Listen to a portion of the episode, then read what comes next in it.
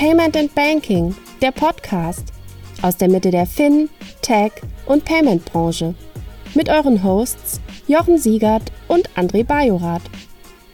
Herzlich willkommen zum Payment and Banking Fintech Podcast. Es ist wieder der neue Monat. Wir haben Juni und deshalb gucken wir auf den Mai zurück. Und ich gucke zurück zusammen mit Jochen. Hallo Jochen. Hallo André. Knapp 50 Jahre alt und im Herzen ein Fintech. Wie passt das zusammen? Machen Sie sich selbst ein Bild davon, wie EOS tickt, unter www.tickwie20.de. Wir haben eine ganze Menge News aus dem Mai auf der Liste. Die liebe Christina hat die rausgesucht. Wir gehen sie wieder einzeln durch. Wir machen wie so oft zuerst die News und nachher dann noch ein paar Personalien. Ist bei dir irgendwas hängen geblieben, ohne dass du jetzt drüber geguckt hast? So eine richtig große News aus dem Mai? Meine persönliche News des Monats war ganz eindeutig der Exit von äh, Fintech Systems ähm, an Tink. Ähm, es ist, ähm, auch wenn wir gleich sehr viel über Fundingrunden und große Unicorns reden, laut Heinz-Roger Doms von Finanzcenter der angeblich drittgrößte äh, Exit, äh, Fintech-Exit in Deutschland. Bin mir nicht so ganz sicher. Es gab Click and Buy, es gab äh, Sofortüberweisung, äh, es gab 360T, die, glaube ich, größer waren, aber es gab noch Moneybookers, die, glaube ich, auch größer waren. Ist egal, wo in der Reihenfolge einer der größeren deutschen Fintech-Exits äh, der, der jüngeren Geschichte. Und äh, ich gratuliere dem, dem Team von Fintech Systems sehr. Wir haben ja äh, bei Payment Banking auch eine, einen Artikel nochmal geschrieben, so ein bisschen kritischer Artikel, jetzt nicht gegenüber Fintech Systems, sondern aufgrund der Tatsache, dass wir im Open Banking in Deutschland sehr viele Player hatten, aber die jetzt alle wegverkauft wurden ähm, oder fusioniert wurden. Also insofern die Innovatoren haben es nicht überlebt, sondern sind verschmolzen, äh, äh, gekauft worden. Jetzt hier zuletzt von, äh, von Tink, die im Ausland viel größer skaliert haben. Wir haben da im Blog ja überlegt, was da die Gründe dafür sind. Nichtsdestotrotz für das Team von Fintech Systems einen sensationellen Job gemacht, sehr früh auf das Thema gesetzt und es vorangetrieben. Insofern Gratulation an äh, Stefan und Rudolf, ähm, von, das Gründerteam von, ähm, von Fintech Systems. Ansonsten, was mir hängen geblieben ist, ist eine Funding-Runde eines Möchtegern Unicorn Unicorns oder eines Unicorns, die im ähm, Doppelgänger-Podcast besprochen wurden, ausführlich besprochen wurden, äh, inklusive Abmahnung und äh, Klarstellung beim nächsten Mal. Deswegen können wir vielleicht nachher drüber reden und ein bisschen vorsichtig sein, wenn die Anwälte dazuhören. Und was auch mir, und ich habe gerade eben schon gesagt, was mir auch aufgefallen ist diesen Monat, sehr viele große Funding-Runden äh, in drei, großen, hohen, dreistelligen Millionenbereich. Das ist beeindruckend, das hatten wir so nicht und das vor allem in so kurzer Zeit äh, Abfolge sehr beeindruckend. Dann lass uns anfangen mit dem ersten Funding. OptioPay stockt die Finanzierung auf. Ähm, und es gab ja schon im letzten Jahr, im September, ähm, so eine erste Runde und jetzt nochmal um weitere knapp 6 Millionen aufgestockt worden. Und äh, das war beim letzten Mal, glaube ich, auch schon, dass äh, Avalok eingestiegen ist und jetzt ist nochmal die Metro dabei und EOS Venture Partners kenne ich nicht. Arab Bank Ventures und SeedX Liechtenstein sind neu hinzugekommen. Also ich glaube, der Cap Table von OptioPay ist mittlerweile auch schon echt ein ähm, spannendes Unterfangen, da mal durchzugucken. Ähm, aber super, dass sie immer noch da sind. Und ich bin ja echt ein großer Fan von dem Modell, wobei ich nicht sicher bin, ob sie das Modell, was ich immer noch so geil fand am Anfang, jetzt weiterhin im Fokus haben. Aber sie verkaufen sich ja jetzt mehr und mehr als Open Banking Anbieter, ne? Nee, sie haben das nicht mehr im Fokus. Also sie haben äh, ein Pivot gemacht auf ähm, Open Banking, PS2 in Kombination mit dem alten Modell. Das alte Modell für diejenigen, die jetzt nicht ganz so ähm, alt sind wie wir und äh, OptioPay von früh an kennen, ähm, war ein Gutscheinmodell, ähm, also dass ich äh, Auszahlungen nicht in Cash bekomme, sondern in Gutscheine, Amazon-Gutschein und Co. Das scheint aber nicht so skaliert zu haben weshalb sie ein Pivot gemacht haben. Ähm, wobei ich weiß gar nicht, ob das in diesem Artikel drin steht oder ob ich das irgendwo anders gelesen habe oder als Gerücht gehört habe, ähm, dass die beiden Gründer ähm, offensichtlich planen, jetzt OptioPay auch nach den Jahren äh, zu verlassen ähm, und was Neues zu machen. Aber das äh, ist ja jetzt auch nicht so ungewöhnlich. Das hat Markus ja auch gemacht, ne? Vorher schon mal. Hat er vorher, oh, was war das denn? Eine von den, war das Rebuy. Rebuy, genau.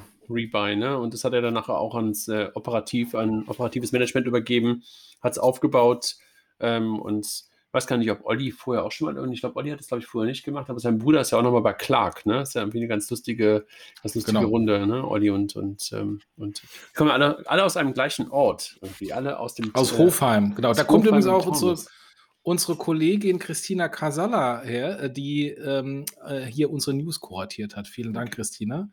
Ähm, in äh, Gedenken an deinen alten Heimatort. Ja, also ähm, die haben was damals aus Rebuy auch die Idee mitgenommen, weil bei Rebuy ging es ja darum, ich kauf irg verkaufe irgendwelche Hardware, Apple Hardware, äh, äh, Consumer Electronics Hardware, statt die bei eBay zu verkaufen mit dem ganzen Hassel, äh, schicke ich es da einfach hin, die sagen, das ist der Preis und dann äh, bekomme ich das Geld auf mein Konto. Und genau darum ging es. Äh, statt das Geld aufs Konto zu schicken, war die Idee mit den Gutscheinen ähm, wohl auch einkalkuliert, dass eben nicht alle Gutscheine eingelöst werden und da auch ein bisschen Breakage hängen bleibt. Das typische Modell der Gutscheine.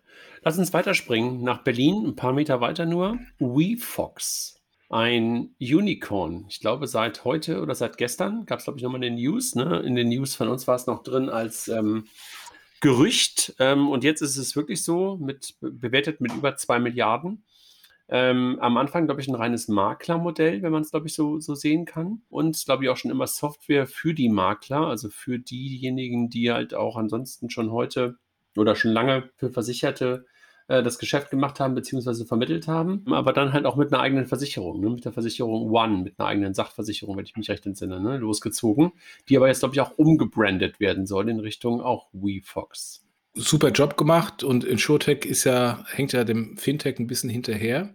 Was mich bei der Runde beeindruckt hat und jetzt auch bei der gleichen Runde, die wir in der gleichen besprechen würden, ist die Summe. 500 mhm. Millionen. Äh, mhm. Und wir haben gleich noch eine größere Summe. Ähm, und es ist nicht die Bewertung, sondern das Geld, was eingesammelt wurde. Und das ist ja nicht nur jetzt im Fintech, sondern auch ähm, bei Gorillas im, im, im E-Commerce oder im Shopping-Bereich so. Also die Runden, die wir gerade im Moment sehen, ähm, sind beeindruckend groß, äh, hätte man vor ein paar Jahren niemals mit gerechnet. Und ähm, aus Sicht der Gründer ist es natürlich äh, eine gute Chance, es mitzunehmen, sich mit Geld vollzupumpen ähm, und dann auch schneller zu wachsen. Die Frage ist, ähm, sind die Bewertungen dann auch in Ordnung und kann ich überhaupt in diese neuen Bewertungen reinwachsen? Genau, kann ich da reinwachsen? Das ist ja immer die entscheidende Frage. Ne? Also wie geht es dann weiter? Was ist der nächste Schritt? Ähm, lass uns bei WeFox ähm, du weißt ja, Versicherungsmodelle sind mir ja immer so ein bisschen fremd, aber äh, dennoch, ähm, Julian ähm, hat das ja, glaube ich, am Anfang mit seinem Vater gemeinsam aufgebaut. Äh, glaube ich, echt ein beeindruckendes Modell und super erfolgreich. Also ähm, Chapeau, dass sie das hochgezogen haben. Ich bin gespannt, wie die eigenen Versicherungen laufen. Also bisher hat, glaube ich, noch keiner so richtig abgehoben von den eigenen Versicherungen. Ne? Da gab es ja diese private Krankenversicherung aus München, wenn ich mich recht entsinne. Dann ja. gab es die Autoversicherung Friday, glaube ich, die ich jetzt irgendwie auch noch im ja. Kopf habe, ne? also von dem, von dem Christoph Samba. Ähm, und ähm, jetzt die One. Ich, so richtig, Lemonade fliegt zwar ne, in den USA mit eigener Versicherung, aber in Deutschland, in Europa habe ich eigentlich bisher noch keine so richtig fliegen sehen. Oder hast du was gesehen? Nee, aber äh, das Problem im Versicherungsbereich ist ja noch schlimmer als im Banking. Ähm, also Großteil meiner Versicherung habe ich irgendwie abgeschlossen vor 20 Jahren, als ich ähm, Berufsanfänger war äh, und aus der Uni kam. Jetzt dann gab es mal irgendwann später nochmal, als die Kinder kamen, da gab es noch zwei, drei Versicherungen und seitdem laufen die. Und ja, ich kann es wahrscheinlich irgendwie optimieren, aber das ist so, so Low-Interest-Produkt. Schwierig. Ja. Trotzdem steckt da viel Geld da drin und ich glaube, das ist auch einer der Gründe, warum halt auch in, in, in, in InsurTech so viel reinfließt, weil halt die Provisionen da sind und weil diese Bestandsprovisionen da sind und du damit halt relativ gute Business Cases rechnen kannst. Ne? Und eine hohe Stickiness der Kunden. Wie man sieht. Der, der sieht, Nachteil ist dann auch ein Vorteil. Genau. genau. Dann lass uns zum nächsten ähm, Funding gucken. Äh, wieder Berlin. Die Kollegen von Trade Republic, die auch schon mehrfach bei uns im äh, Podcast waren, haben sich, ich glaube, zum erfolgreichsten Fintech Deutschlands auf jeden Fall mit der letzten Runde gemausert. Ne? Ich glaube, es gibt keinen Fintech, was höher bewertet in Deutschland jedenfalls ist als Trade Republic, in Europa schon. Da war nämlich noch Klarna die ähm, mit einer deutlich höheren Bewertung noch da sind. Aber ansonsten Wahnsinn. 5,3 Milliarden Bewertung und die Investoren, das Who's Who, ne? Sequoia, TCV, Thrive, also Wahnsinn. Was sagst du? Und 900 Millionen Dollar Funding. Mhm. Unglaublich. Wobei der ehemalige Geldgeber Sino, die an der, an der Börse sind. Äh, insofern, wenn man auf Trade Republic äh, wettet, äh, kann man Trade Republic quasi über Sino kaufen. Ja, anders ähm, gesagt. Man kann Sino-Aktien kaufen, ne? so rum was zu sagen, glaube ich. Ne? Genau, also ja, also man kann Trade Republic nicht selbst kaufen, aber da Sino Anteile hält, die börsengelistet sind, ähm, kann man quasi indirekt darüber ähm, äh, reingehen. Die haben auch wieder Anteile in Höhe von ähm, 150 Millionen verkauft. Ähm, und äh, deswegen landen bei äh, Trade Republic von den 900 Millionen nur 57 Millionen, der Rest ist dann Secondary. Mhm. Also nochmal noch, noch mal die Historie. Ne? Du, du, erinnerst dich selber, ne? auf dem zweiten Bankathon in Offenbach, damals ähm, Teil des Teams, äh, einer der Gründer ja. äh, hat den Bankathon gewonnen, gemeinsam mit dem anderen, mit, mit Bilal. Ähm, also Thomas hat es damals gemacht. Ähm, und danach diese lange Historie ähm, auch in, äh, in der Comdirect Startup Garage, ähm, wo sie ja versucht haben, dann das Modell mit der, gemeinsam mit der Comdirect hochzuziehen, die ja damals eine erste Trading API angeboten haben oder anbieten wollten. Äh, dann der Versuch, über ein Börsenspiel groß zu werden. Und dann halt irgendwann äh, die Versuche, die richtige Bank an der Seite zu finden, ne? weil das war ja einfach äh, die große Herausforderung für sie. Ja, und deshalb sind sie ja dann irgendwann halt auch bei den Kollegen von der Sino AG gelandet, ne, die halt dort dann aushelfen konnten, gemeinsam mit der HSBC äh, als Abwickler. Und dann haben sie selber auch eine äh, Banklizenz beantragt oder eine Brokerlizenz beantragt, ähm, aber da halt auch nochmal die Hilfe der Sino ähm, ja bekommen, indem halt ähm, die Sino-Leute halt auch selber mit als Geschäftsführer reingegangen sind, die wahrscheinlich dann auch re relativ einfach die BaFin-Tauglichkeit dann nachweisen konnten. Ne? Ja, ähm, da kommen wir, glaube ich, nachher zu den Personalmeldungen. Da ist mir äh, beim letzten Podcast auch ähm, ein Fauxpas unterlaufen, dass ich äh, die noch nicht öffentliche Personalmeldung ähm, schon kommentiert habe, äh, weil ich da Trade Republic mit Tomorrow verwechselt habe. Ähm, da, da, kommt das her. Jetzt können wir drüber reden. Ähm, aber nochmal zurück zum, zum Funding. Was mich am meisten bei dem Thema äh, beeindruckt hat, ist nicht nur diese, diese 900 Millionen Funding-Runde, sondern ähm, da gibt es noch einen anderen Direct Broker, der mal total gehypt wurde. Ähm, so einen ehemaligen äh, Robo-Advisor, der auch Direct Brokerage gemacht hat. Ähm, die Kollegen Erik Potzowait und Co. aus München mit Scalable, Scalable Capital. Und ähm, die müssen natürlich bei den 900 Millionen massiv den Mund aufstehen haben, weil ähm, sowas ist natürlich dann auch ein Modell, wo man sagt, schaffe ich es eigentlich noch überhaupt gegen Trade Republic irgendwie anzustinken in diesem äh, Direct Brokerage? Ja, wobei man halt sagen muss, dass deren Investoren natürlich irgendwie eine Nummer sind, ne, weil sie BlackRock dabei haben, also auf einer ja. anderen andere Ebene. Wird, glaube ich, ein spannendes, ja. spannendes Spiel. Ich glaube ehrlich gesagt, es ist kein Winner takes it all. Ähm, und ähm, die Kolleginnen und Kollegen von Scalable haben ja noch das andere Modell, also nicht nur das Brokerage. Ich bin jetzt ja. gespannt, wie sie beide ähm, in das Thema Krypto reingehen und wer da halt ähm, möglicherweise dann auch ähm, die Kolleginnen und Kollegen von Bitwalla, Schrägstrich Nuri, so ein Stück weit versucht, das Butter vom Brot zu nehmen, äh, die, But die Butter, das Butter, mein Gott, die Butter vom Brot zu nehmen. Da fällt mir ein, wir hatten ja das letzte Mal ähm, spekuliert, wie es denn überhaupt ginge, bei Trade Republic Bitcoin zu kaufen. Das nicht funktionierte. Dann ähm, hat uns der Kaspar Schlenk äh, von äh, Finance Forward, ähm, der uns ja mal zuhört und die Ideen klaut für uns Pod für seine Podcasts, äh, informiert, ähm, dass der Kauf von äh, Bitcoin ähm, nur ausgewählten Kunden zur Verfügung steht. Also jetzt sind wir vier Wochen später. Jetzt kann ich zumindest Bitcoin mal sehen. Äh, das war damals auch nicht möglich. Da konnte ich nur Bitcoin-Aktien sehen. Äh, der Kurs ist übrigens auch gar nicht so gut heute, 29.000 Euro. Aber ich kann ihn nicht kaufen in der Trade Republic App. Also es ist immer noch, auch vier Wochen später, immer noch nicht möglich. Bitcoin ist bald für den Handel verfügbar, steht drin. Gehen wir weiter. Okay. Stokart bietet den Käuferschutz.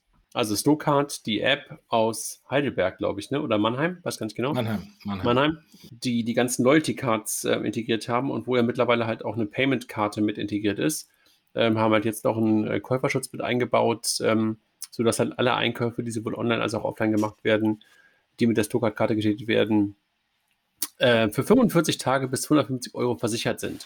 Das war mal ein Feature, was ich auch bei der, ich weiß gar nicht, bei welcher Kreditkarte mal hatte. Kann das sein bei der Lufthansa? Das ist dann mal ich habe es bei, der, ich hab's bei mir bei der Amex, bei der Amex Platinum. Schon mal genutzt? Das nee. Feature? Nee. Not really. Und ich wette mit dir, wenn ich es nutzen könnte, dann weiß ich, dass es existiert. Genau. Und dann ist es wahrscheinlich 46 Tage her. Ähm, genau. Dann ein Thema, Trustly, ähm, auch ein Stück weit ein Open Banking Anbieter und vielleicht sogar ein bisschen sowas wie Sofortüberweisung aus Schweden. Ne? Also so kann man es dann ja. ganz gut beschreiben. Ja. Ähm, also ein Payment Provider ähm, auf Basis der Bankenrails, also Request to Pay nennt es ja auch der eine, äh, der eine oder andere, wollte eigentlich ein IPO machen und hat sein IPO kurz vor dem Go zurückgezogen. Was sagst du? Interessant. Äh, es gibt da Informationen, dass es mit der, also die Rückzug äh, vom IPO mit dem äh, mit einer Einschätzung der schwedischen Finanzaufsicht zu tun hat, ähm, ähm, wie Trustly, Trustly seine Kunden überprüft. Ähm, das heißt natürlich alles und nichts, aber es muss offensichtlich groß genug sein, dass ich da die Reißleine ziehe äh, bei einem IPO, weil die wollten 59 Millionen einnehmen. Ja, dann drücken wir mal die Daumen, dass es dann irgendwann doch nochmal weitergeht. Dann, also ich kenne die noch, ich kenne die noch von äh, vor hm, zehn Jahren oder PayPal. so. Ähm, nee, äh, von BigPoint, weil ich habe die implementiert als Zahlmethode, ähm, quasi als Sofortüberweisung von Skandinavien. Ja. Gut, machen wir weiter. Bitpanda hat nochmal Geld eingesammelt. Ähm, Im letzten Jahr haben die ja auch eine 170 Millionen Runde gemacht, sind ja auch ein Unicorn. Jetzt nochmal, ähm, wahrscheinlich nochmal die Runde verlängert, nochmal einige Investoren mit reingenommen. Ähm, man weiß gar nicht genau, wie viel aber es sind, glaube ich, eher strategische Investoren, wo man sagt, dass das Know-how will man, will, man, will man dafür mitnutzen. Receive, Receive aus Hamburg, ähm, Paul Joseph Hack und Michael Buckes. Den hatten wir, den Paul hatten wir mal hier auch Podcast. Genau, ja, im, im Ask Me Anything, glaube ah, ich. Ah, Ask ne? Me Anything, stimmt. Genau. genau ja. Haben sich auf Inkasso, wie gesagt, spezialisiert, ähm, haben jetzt nochmal eine Runde gemacht von 13,5 Millionen. Wahnsinn, ne? Das wären so vor vier Jahren wären das irgendwie Hammerrunden gewesen. Mittlerweile gehen so 13,5 Millionen für so ein Thema fast unter. Das soll es aber gar nicht. 900 Millionen Peanuts. Genau, das soll es aber gar nicht. Ähm, also Glückwunsch ähm, an die beiden, die ja davor ähm, den Otto-Inkubator gemacht haben ähm, ja. und äh, da auch einige gute Sachen hochgezogen haben. Jetzt Mangrove dabei, Speed Invest, Seedcamp. Speed Invest war, glaube ich, auch in der ersten Runde dabei. Ähm, und jetzt wollen sie halt die nächsten zwölf Monate ähm, sich damit erstmal durchfinanziert haben und äh, drücke die Daumen, dass es da weitergeht. Ja. Dann die GLS baut eine Tochtergesellschaft auf ähm, für das Thema nachhaltige Fonds und wollen damit auch ins Ausland gehen. Macht, glaube ich, wie sagt man so schön, macht Sinn, sollte man ja nicht mehr sagen, ne? sondern ähm, ergibt Sinn. Ergibt Sinn, genau ähm, dass halt auch die GLS-Bank in das Thema Nachhaltigkeit, wo alle über ESG sprechen, ähm, auch einsteigen. Da ist, glaube ich, die Glaubwürdigkeit vom ersten Moment an gegeben. Ne? Ja, absolut, klar. Und es ist für die natürlich im Moment das, das Thema, was sie auch seit Jahren schon äh, vorantreiben. Ähm, und jetzt ist der Zeitpunkt. Absolut. AWS launcht einen neuen Finanzservice. Ich habe das gar nicht gelesen. Ich habe das in den News gelesen. Und ich habe das dann gelesen, auch die Pressemitteilung. Ich habe es nicht verstanden. Hast du das verstanden? Ich lese es ehrlich gesagt jetzt zum ersten Mal. Also, ähm, das, was da steht, ist, dass sie halt auf Basis von Datenanalyse und auf Basis von neuen Services die Informationen aus verschiedenen Silos heraus besser miteinander gematcht bekommen und dadurch Analysen ermöglichen können, die sonst Tage dauern oder Monate dauern, äh, können sie innerhalb von Stunden erzeugen. Das muss mir nochmal jemand erklären. Also, äh, vielleicht muss man es mal anders angehen. Also prinzipiell AWS und Google Cloud und ähm, Microsoft Azure sind ja nicht nur Hosting-Anbieter, sondern bieten quasi darauf, auf dem Hosting noch einzelne Apps an, ähm, die verschiedene Funktionalitäten bieten. Ähm, also da kam jetzt gerade äh, auch letzten Monat, glaube ich, die Information, dass, dass Microsoft Azure aus äh, dem Blockchain as a Service aussteigt auf der Azure Cloud. So, und ähm, bei, bei ähm, Google, die haben, glaube ich, mal vor ein paar Wochen oder ein paar Monaten angekündigt, dass sie irgendwie äh, Immobiliendarlehen, ähm, ähm, also in den USA Mortgages ähm, auf der Google Cloud anbieten als fertiges Produkt. Das heißt, ich bin dann in dem Hosting und muss mir gewisse Services oder Produkte gar nicht von externen Dienstleistern einkaufen oder gar nicht selbst programmieren, sondern es ist ein Standard ähm, vom Cloud-Anbieter. Und in dem Kontext äh, verstehe ich das, dass es auch so einer dieser Services ist, wo die Daten herkommen, wie die verbunden sind ähm, und was der Mehrwert ist, das erschließt sich mir auch nicht. Also Portfolio Management, Order und Drittsystemdaten. Also klingt natürlich nach Wertpapiergeschäft, klingt natürlich nach äh, historischen Daten. Da kann ich mir gut vorstellen, dass da eine unglaubliche Menge an Daten, das steht ja auch da drin. Egal. Muss es mal jemand anders erklären. Habe ich jedenfalls nicht verstanden. Vielleicht gibt es jemanden, der zuhört und das ein bisschen schlau genau. kann. Jochen, PayPal-Kunden zahlen jetzt eine Inaktivitätsgebühr. Ich bin echt immer wieder beeindruckt, was plötzlich für Gebühren hochgeworfen werden können. Also Scheme-Fees gibt es, Verwahrentgelte gibt es. Jetzt gibt es Inaktivitätsgebühren. Das bedeutet, dass Kunden, also Händlerkunden, ne, wohlgemerkt, nicht der Privatkunde, also nicht du und ich, die jetzt mehr als ein Jahr lang PayPal nicht genutzt haben, 10 Euro bezahlen. Ja, kann ich dir erklären. Äh, das ist auch nichts Neues, ähm, weil das gab es schon immer bei den Prepaid-Karten. Die Herausforderung ist, wenn ich einen Account habe, bei dem nichts mehr passiert, ich also auch kein Geld mehr verdiene, muss ich als ähm, Anbieter, also als regulierter Anbieter, diesen Account 30 Jahre lang vorhalten. Das heißt, 30 Jahre lang muss ich das Konto führen äh, und 30 Jahre lang kann der Kunde kommen und sagen, ich habe da noch 3,50 Euro von vor 25 Jahren auf dem Konto, die hätte ich gerne jetzt bitte. Das ist natürlich riesen ähm, für den Betrieb. Und bei den Prepaid-Karten war das so, dass die Prepaid-Karten dann nach dem Ablauf ähm, eine, ähm, eine Gebühr berechnet haben, um dann diese Restsalden über einen Zeitraum von x Monaten, x Jahren runterzufahren, da ich eben nicht 30 Jahre tote Konten führen muss. Und in diesem Kontext verstehe ich dieses äh, PayPal-Thema, äh, dass ein Händler, der da irgendwie noch Geld auf dem PayPal-Konto rumliegen hat, aber PayPal nicht mehr nutzt, äh, dass PayPal einfach kein Interesse hat, diese Konten bis zu Ultimo in 30 Jahren zu führen, sondern quasi dann das mit dieser Gebühr abschmilzt und irgendwann ist das Konto dann auf Null und dann kann man es auch schließen. Was glaubst du, wie viele Kunden sind das? Offensichtlich mehr als man denkt, sonst würden sie sich einführen. naja, das ist ja auch ein schöner Revenue-Stream, aber wahrscheinlich auch nur ein One-Time-Ding, ne? Absolut, absolut. Wobei, äh, weiß ich nicht, als One-Time dauerhaft, Kunde, stimmt, ja. aber das ist dauerhaft, weil es ja immer ein paar Kunden gibt, die es dann aber, da stehen lassen. Führt es ja nicht zu Churn, aber möglicherweise zu sinnvollem Churn, ne? Äh, äh, zu sinnvollen Churn, weil die, wenn der Kunde du, schon weil du, weil du eh nur über Active, weg ist, weil du eh nur genau. über Active, äh, Active Merchant sprechen solltest. Genau. Aber du weißt genau. ja selber, das tut nicht jeder sondern manche ähm, zählen ja auch die Karteileichen mit, aber die wirst du damit genau. auf die, die wirst auf die Art und Weise los. Okay. Genau. Nochmal PayPal. PayPal erhöht den Marktanteil, Umsatzanteil laut EHI-Studie auf mittlerweile 24,9 Prozent. Ne, 24,9. Nee. Achso, genau, und äh, Rechnung liegt bei 30 Prozent. Genau, aber, ähm, also aber ich, ohne Amazon, ne? Ohne Amazon, genau. Muss man, ähm, muss man glaube ich, immer sagen, die EHI-Zahlen, EHI-Zahlen sind immer ohne Amazon und deshalb sind sie halt auch ein bisschen fernab der Realität, muss man sagen. Ne? Ja, die sind sowieso fernab der Realität, weil ähm, digitale Güter, Marktplätze, Tourismus, Bahn, Lufthansa und Co. alle nicht drin sind. Ähm, deswegen, äh, ich schmunzel über die 24,9 Prozent, weil als ich noch bei PayPal war und wir die äh, bei PayPal die Gesamtmarktanteile des E-Payment angeschaut haben, also inklusive Marktplätze, äh, inklusive Travel, inklusive digitale Güter etc., hatten wir, und das ist ja jetzt bei mir schon äh, zehn Jahre her, fast zehn Jahre, dass ich bei PayPal rausgegangen bin, hatten wir damals schon einen Marktanteil von 30 Prozent. Ähm, also von daher, diese 24,9 Prozent ist ähm, ein Snapshot in einer Subgruppe des Online-Versandhandels, aber nicht repräsentativ für den kompletten E-Payment.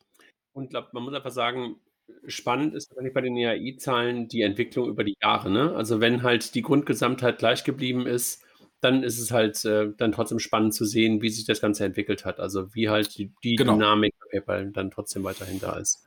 Genau, und ähm, in dem Kontext äh, gibt es ja, ja auch, äh, jetzt sind wir ja Banker, so ein paar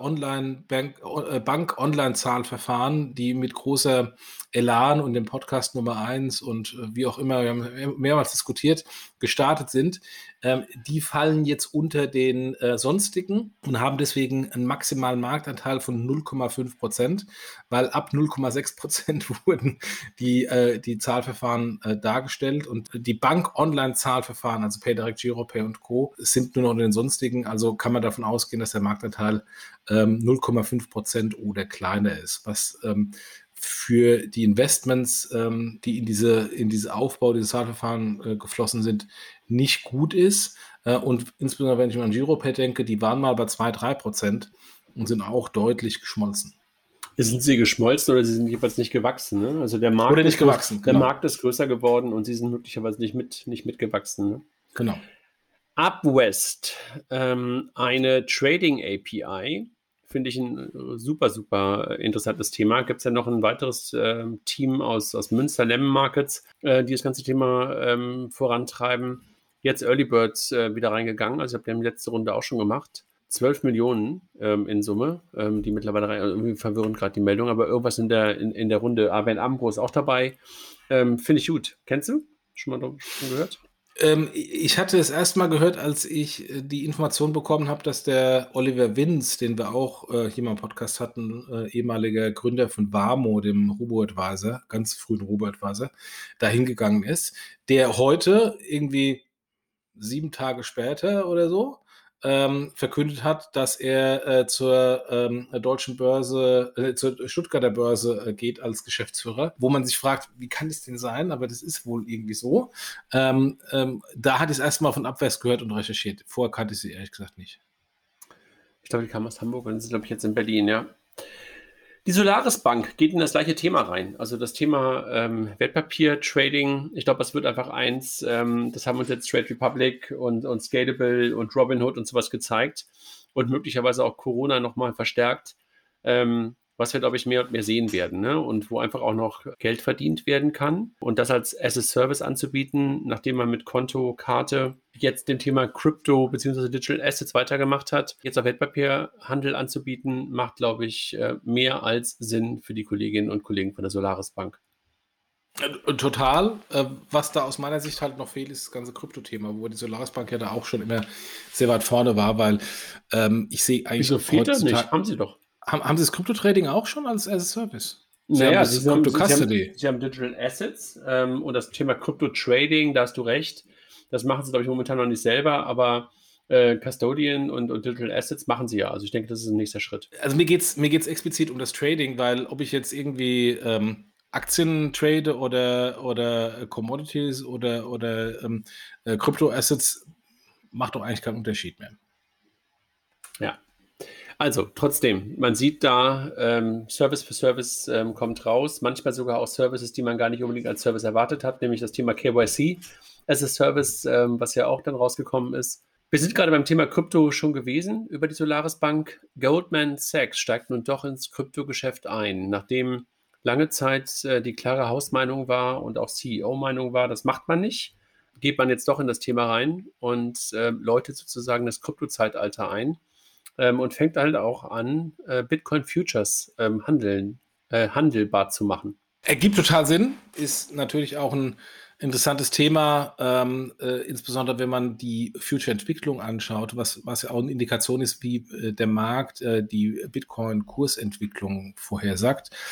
Aber wie der Nörgel Nils äh, die Tage doch bei uns auf Payment Banking geschrieben hat, ist Bitcoin oder der Traum von Bitcoin tot. Also so frage ich mich, was Goldman Sachs da macht. I don't believe it. Also äh, sozusagen, also da muss man dem, dem, dem Nörgel Nils nicht immer recht geben. Ähm, und ich bin, muss, ich bin, bei dir.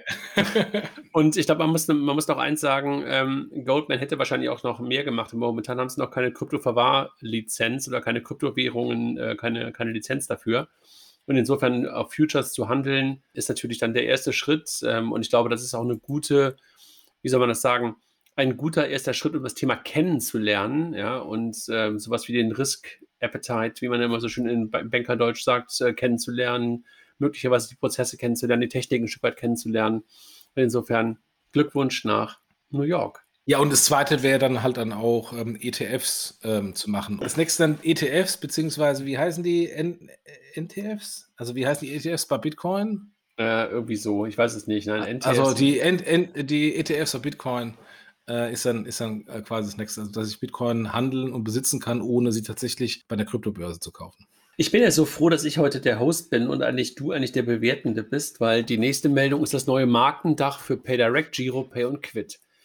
Glückwunsch. Wieso, du willst, dich, du willst dich nicht äußern dazu? Habe ich doch gerade. Ich habe hab gerade schon, ich habe gerade in dein Lachen hinein, was du gar nicht mitbekommen, mitbekommen hast, einen Glückwunsch ausgesprochen. Ein Glückwunsch, ja, habe ich schon, schon gehört.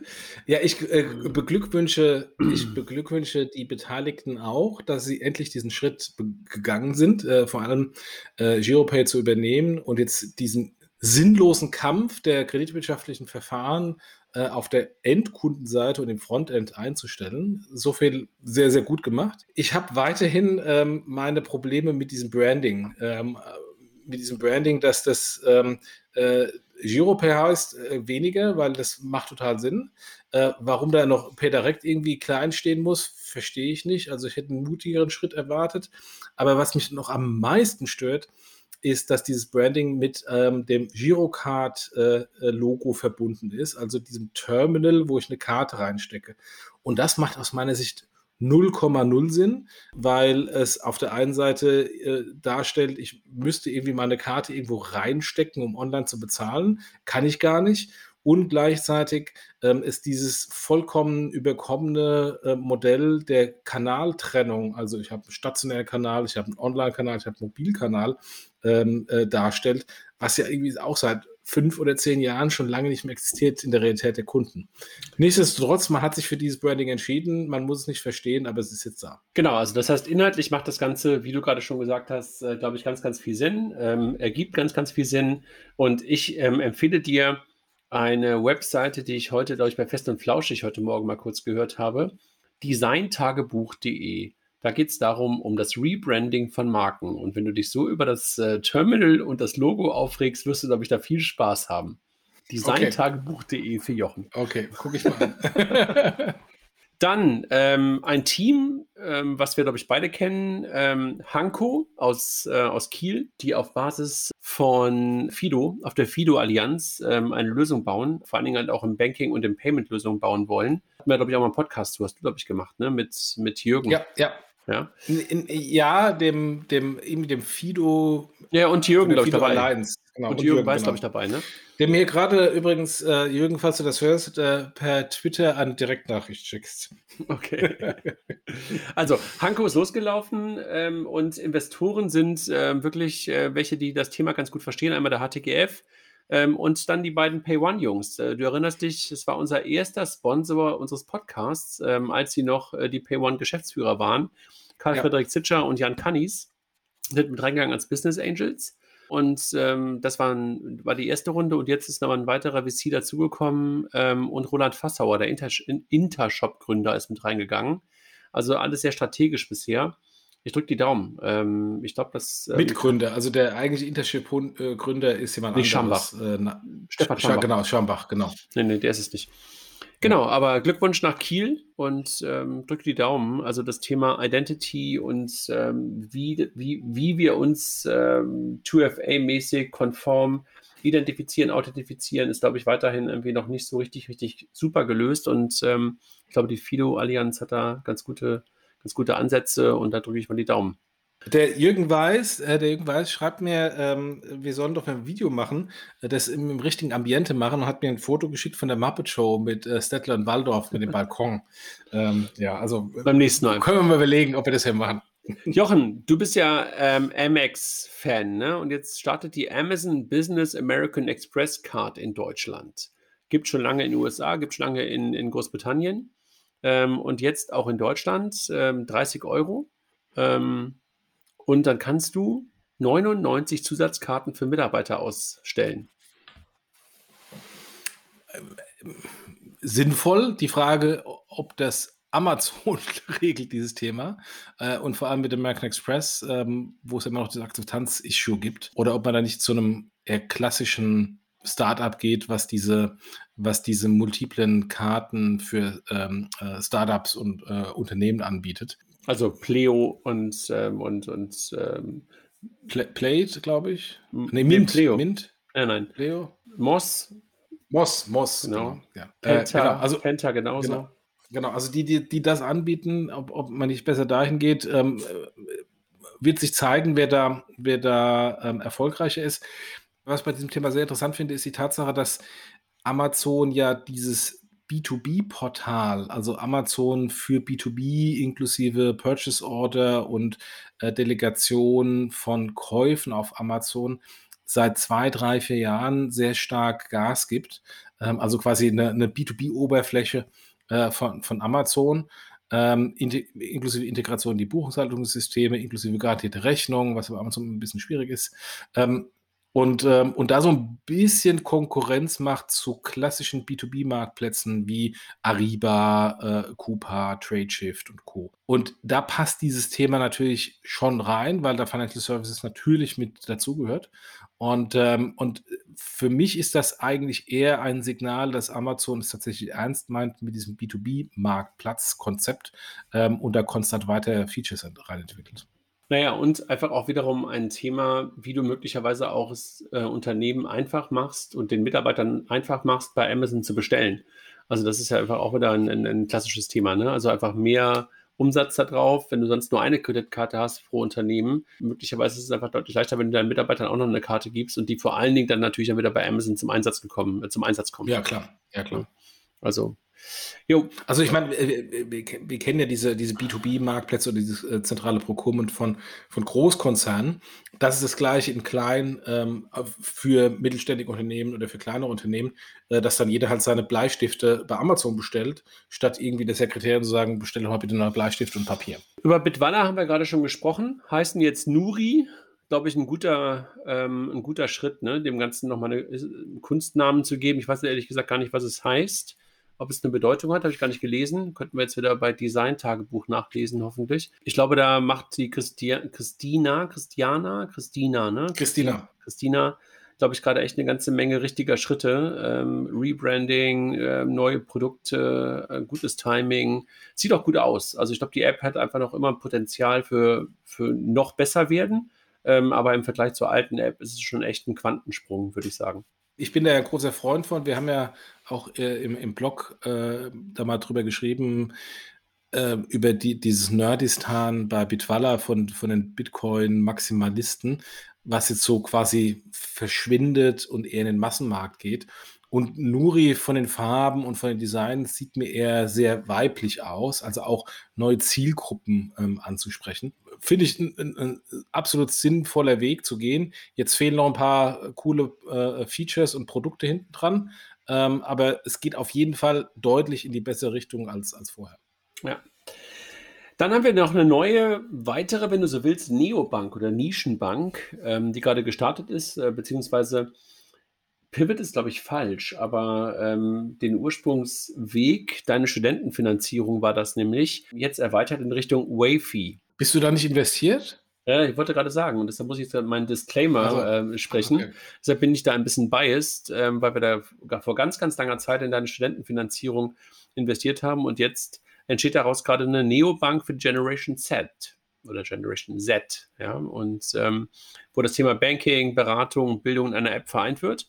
Ähm, ja, also ich bin wirklich ähm, super gespannt, was da kommt. Ähm, und die hatten halt eine super harte Zeit. Die waren ja sogar mal bei der Höhle des Löwen, ganz am Anfang. Ähm, da haben sie dann den Deal nicht gemacht letztendlich. Oder ich weiß gar nicht, ob Frank Thelen hat den Deal nicht gemacht oder sie haben den Deal nicht gemacht. Keine Ahnung, wie es genau war. Und dann haben sie als einziges geschafft, bei der KfW den, den, den KfW-Studentenloan ähm, zu bekommen und die Prozessstrecke zu machen. Und das hat die total nach vorne katapultiert. Und das hat ihnen einfach Rückenwind gegeben und auch Rückenwind gegeben im Funding. Ähm, und letztes Jahr haben sie ja eine Runde gemacht mit Findy und ähm, jetzt aber nochmal soll da, glaube ich, auch nochmal was Neues äh, wahrscheinlich kommen. Bin ich wirklich ähm, super begeistert, was das Team da macht. Aber beißt, wie ich gerade schon sagte. Nischenbanking. Ich kann nicht mehr dazu sagen, als du mit deinen Insider-Informationen. Ja, ja, und aber Nischenbanking haben wir schon mal drüber gesprochen und äh, bist du ja auch ein großer Freund von. Ja. Hatten wir ja auch mit, ähm, wie hießen sie nochmal hier aus Hamburg? Ähm, Tomorrow? Yes, yes, yes, yes, yes, yes. Ach so, äh, die, die Teenager-Karte, ja. Teenager-Konto, genau. Geht in die gleiche Richtung. Pocket, genau. So, dann machen wir schnell weiter. Koop zwischen Crossland und Santander. Crossland kennst du besser als ich. Äh, machen jetzt äh, eine Kooperation mit dem Investor Santander. Ja, wollen die Vergabe von Darlehen an kleine und mittelständische Unternehmen in Spanien erleichtern. Es ist letztendlich eine Plattform, eine Verbriefungsplattform. Ähm, finde ich prinzipiell spannend. Seitdem ich in der Deutschen Bank bin, finde ich es sogar noch spannender, weil ich endlich verstehe, was für ein Problem die lösen. Gut, dann Zefdesk, einer von diesen Buchhaltungstools, die schon lange, lange da sind. Ähm, sichern sich jetzt eine 50 Millionen Runde. Also es ist ja ein Tool, ähm, was ja auch schon so mit dem ganzen Thema Open Banking schon lange, schon lange sozusagen unterwegs ist. So richtig abgehoben hatte bis, der, bis dahin keiner von denen, aber Zefdesk macht jetzt echt ähm, nochmal eine richtig fette Runde. GFC ist äh, reingekommen, also Global Founders Capital, ähm, und bin echt gespannt. Also ich glaube, die waren ja auch bei der Telekom oder bei 1 und 1 oder irgendwo waren die ja, glaube ich, irgendwie auch mit ihrem Tool da drin, ne? Safdesk. Keine Ahnung, da gibt es ja, ja etliche äh, Buchhaltungsprogramme auch. Manche, die, die am Markt gescheitert sind, äh, wie wir wissen. Ähm, ich finde ich find das ein sehr dickes Brett, weil jetzt gerade in, ähm, in Deutschland mit Datev und Co. ist natürlich ein, ein, ein harter Wettbewerb äh, durch, die, durch die ganzen Steuerberater. Äh, wo man zwar mit coolen Features äh, punkten kann, aber die, die, das Beharrungsvermögen der Unternehmen doch ähm, auf den bestehenden Steuerberaterlösungen sehr hoch ist ähm, und das auch kein internationales Play ist, weil jedes Land seine eigenen komischen lokalen Lösungen da irgendwie hat und es dann noch keinen wirklichen internationalen Player gibt in dem Bereich. Ja, aber der Markt ist zwischen meistens sogar lokal relativ groß, ne? Also deshalb. Äh, er ist auf jeden Fall groß, klar, ja, ja. Und unzahlungsbereit, ne? Das ist ja wieder nochmal ein zweites Thema. Also, das ist ja echt eine hohe, hohe, hohe Zahlungsbereitschaft bei den Kunden. Ja, ja, absolut. Ich weiß nicht, wie das nächste ähm, Fintech heißt, aber Green Oaks steigt bei Agicap, Agicap, Franzosen sind es, deshalb äh, bin ich mir nicht ganz sicher. Agicap? Agicap. die im Grunde genommen ähm, auf Basis von Open Banking für Unternehmens, ähm, für Unternehmenskunden ähm, so eine Art Account-Aggregation machen. Also, wenn du so willst, äh, Multicash in modern oder sowas wie FTAM in modern. Also, das heißt, ähm, alle deine ganzen Financial Sources zusammengeholt. Das tun sie und holen sich dafür ähm, neues Geld, nochmal 82 Millionen und steigen in ihrer Bewertung auch auf 500 Millionen US-Dollar an. Also das Thema Multibankenfähigkeit äh, für Geschäfts- und Firmenkunden, sind wir uns, glaube ich, einig, ist einfach auch echt fett. Ne? Absolut, hatten wir jetzt äh, auch jetzt im Großkonzernumfeld im letzten Podcast gehabt mit, äh, mit TIS, die Ja. da diese, den Use Case nochmal aus, ausführlich erklärt haben. Genau, und das waren eher so die DAX-Unternehmen, ne? Und jetzt Agi, Ag, Genau, jetzt im Klaren. Ja. Agicap, Agicap. Agicap macht es halt eher für, das, für den Longtail. So, Marlin, ein Investor, ein Private Equity eigentlich äh, oder Growth Equity ähm, Unternehmen, ja, eigentlich ist ein Private Equity Unternehmen, würde ich sagen, übernehmen die Mehrheit bei IBAN First. Und IBAN First macht, ähm, das weißt du, glaube ich, auch, eine grenzüberschreitende Zahlung. Jetzt äh, IBAN First mehr oder weniger äh, ein Stück weit übernommen und ähm, wollen halt mit dem Geld von äh, Marlin wahrscheinlich absoluter Market Leader werden. Ich glaube, das ist das typische Modell eines, äh, wie du es ja auch weißt, eines, eines Private Equity Unternehmens reingehen, möglicherweise Übernahmen und das ganze Ding halt wirklich zum Marktführer aufbauen. Ne? Ja, die Frage ist natürlich, willst du der Marktführer in diesem Segment werden? Wenn die jetzt im Wettbewerb mit TransferWise sind, würde ich mal davon ausgehen, oder Wise heißen die jetzt, würde ich mal davon ausgehen, das ist sehr, sehr schwer. Ähm, oder kaufe ich mir dieses Feature, um das mit anderen Produkten zu bundeln und dann einen neuen Service anzubieten? Ja, oder du kaufst möglicherweise noch den vierten, fünften, sechsten und äh, kommst dann möglicherweise plötzlich wirklich in so eine Größe, dass du noch den, den, äh, den aller, den ersten bisher möglicherweise auch angreifen kannst, ne? Ich weiß gar nicht, ob es da so viele große gibt, die ähm, ähm, relevant Größe gegen TransferWise bieten können. Das weiß ich auch nicht. Curve sammelt über Crowdfunding Geld ein. 11,6 Millionen. Schwierig. Warum? Also ich bin, ja ein ich bin ja ein großer Fan von Curve. Alles super.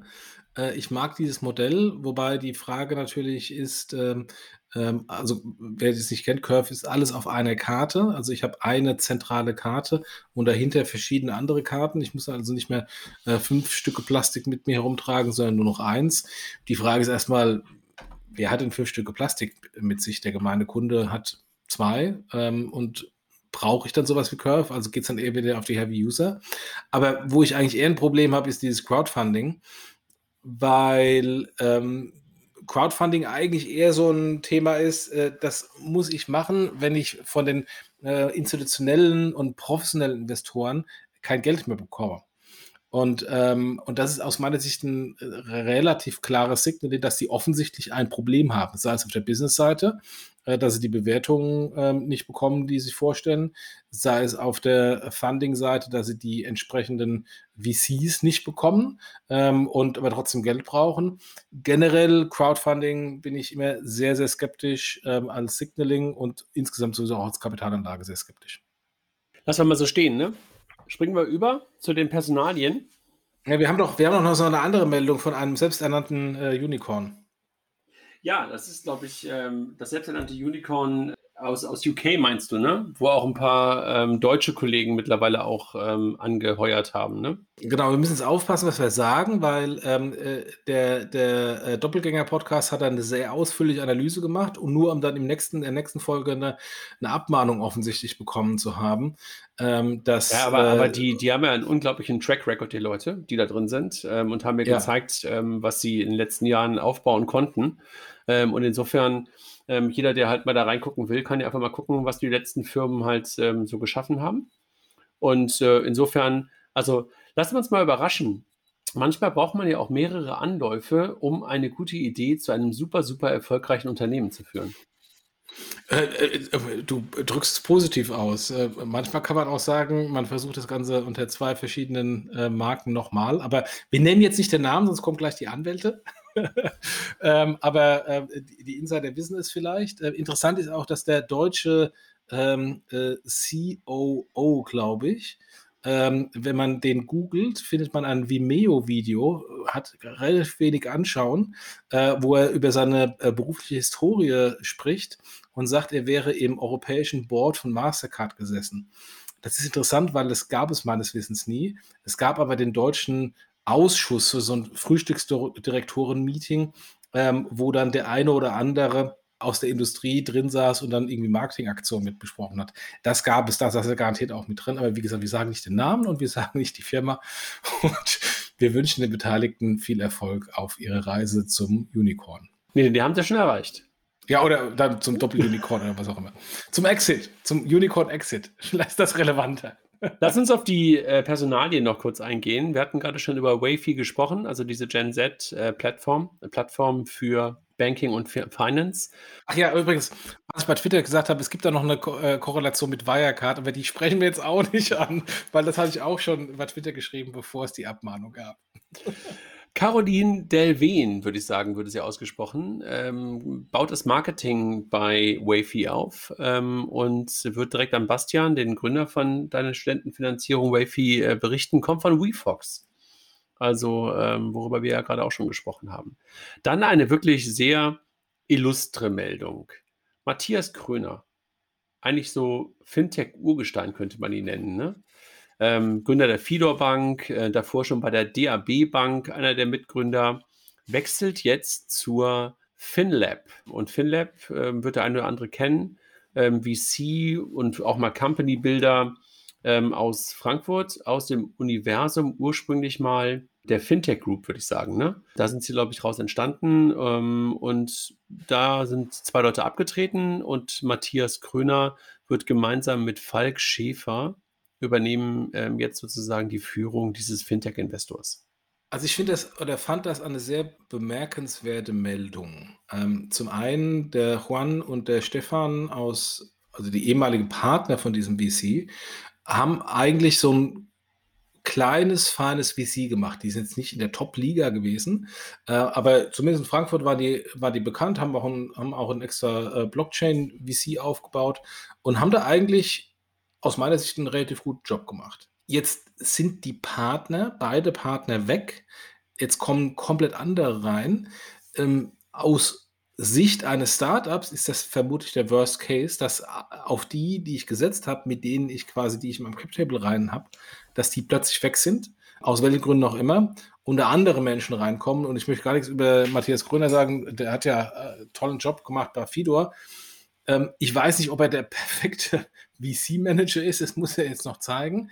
Aber insgesamt hat das ganze Thema für mich so ein kleines Geschmäckle, was denn da los ist, weil das ist eigentlich nie ein gutes Zeichen. Und wir, wir kennen das ja ähm, äh, bei, bei Early Bird Ventures gab es das ja auch.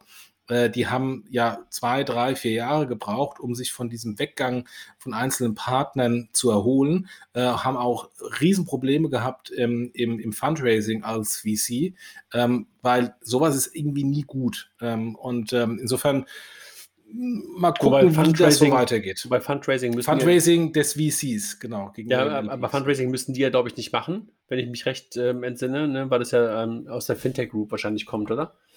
Ja, die sind sogar börsengelistet. Ähm, jetzt weiß ich nicht, wie die dann an frisches Kapital kommen okay.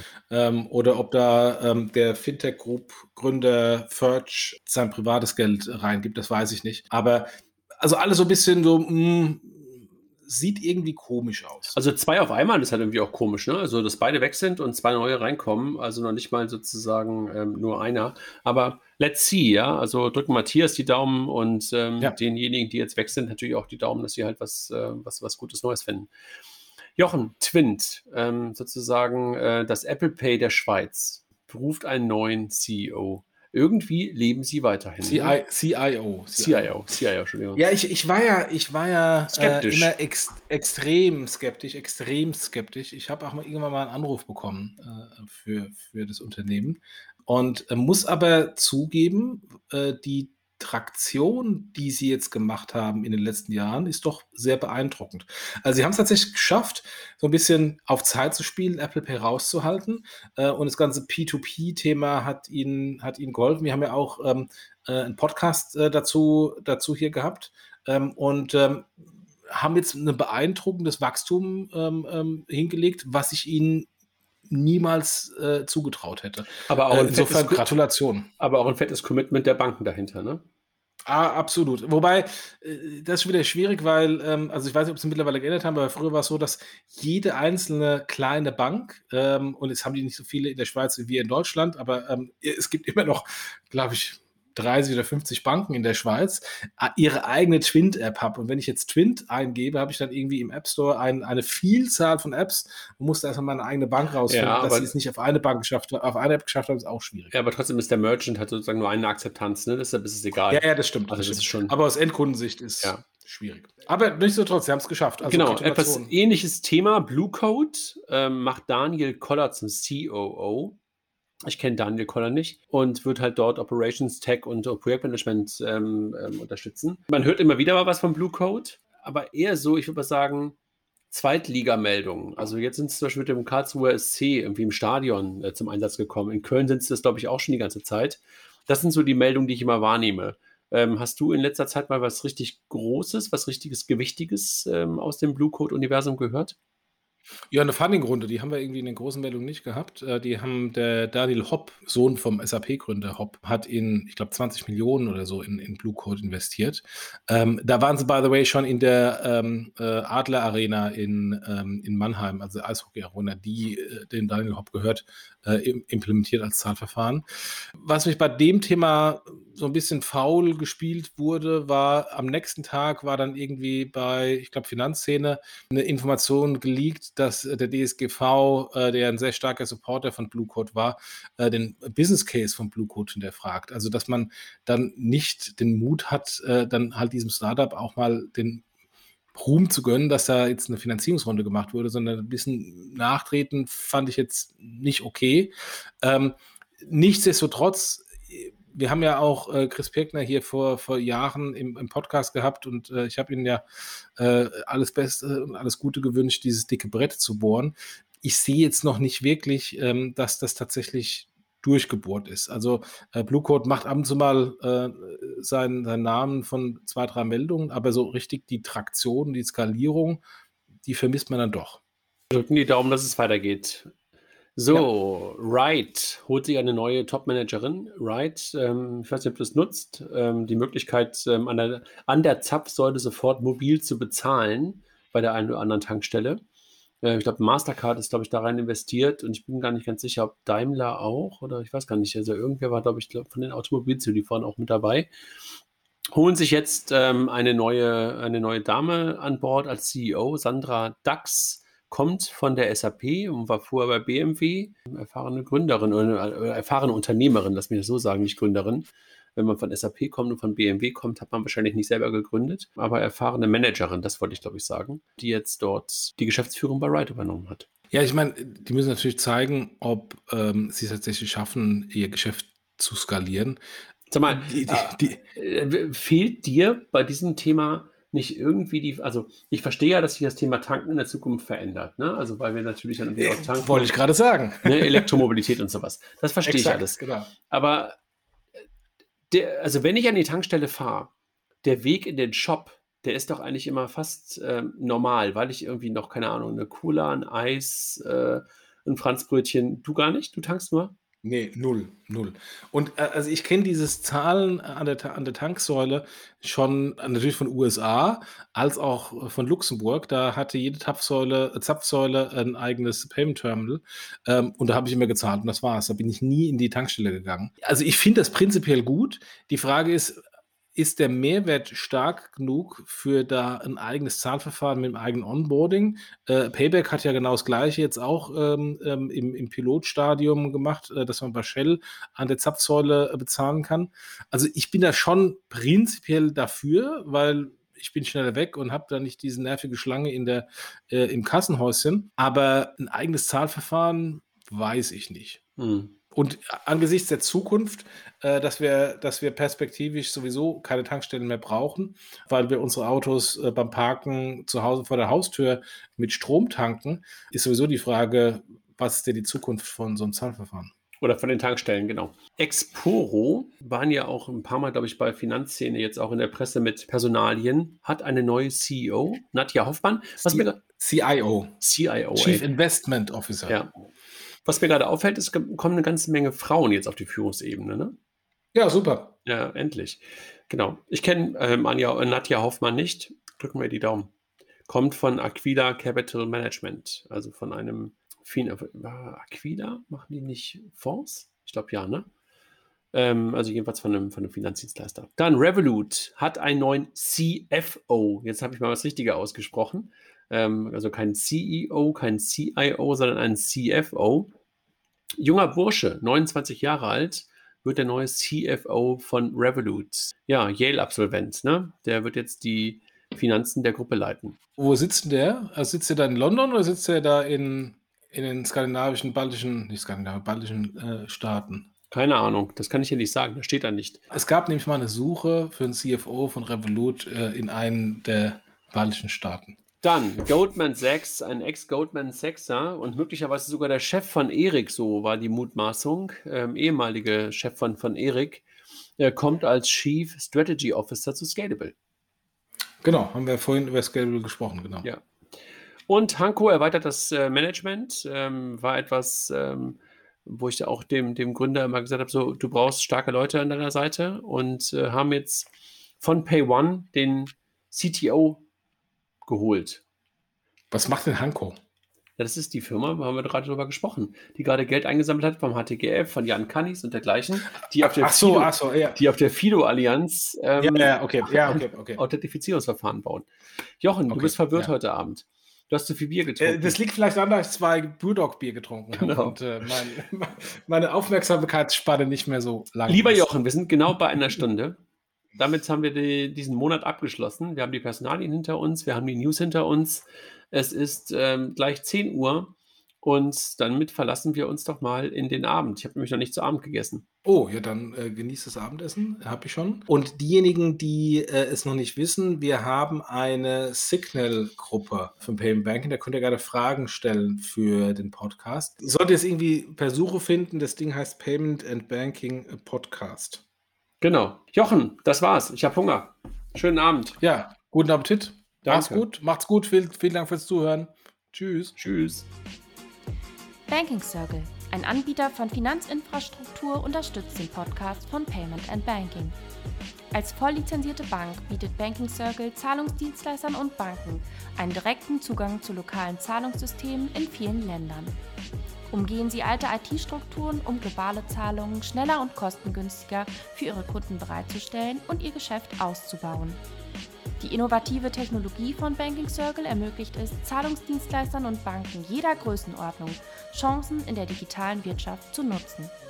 Von Mehrwährungskonten bis zu Echtzeitdevisenhandel, von internationalen Zahlungen bis zum lokalen Clearing. Sie sind schnell, kostengünstig und sicher Sie erhalten alles aus einer Hand, damit Sie sich auf Ihre Kunden konzentrieren können. Banking Circle, der Finanzinfrastrukturanbieter, auf den Sie sich verlassen können. Erfahren Sie mehr unter bankingcircle.com.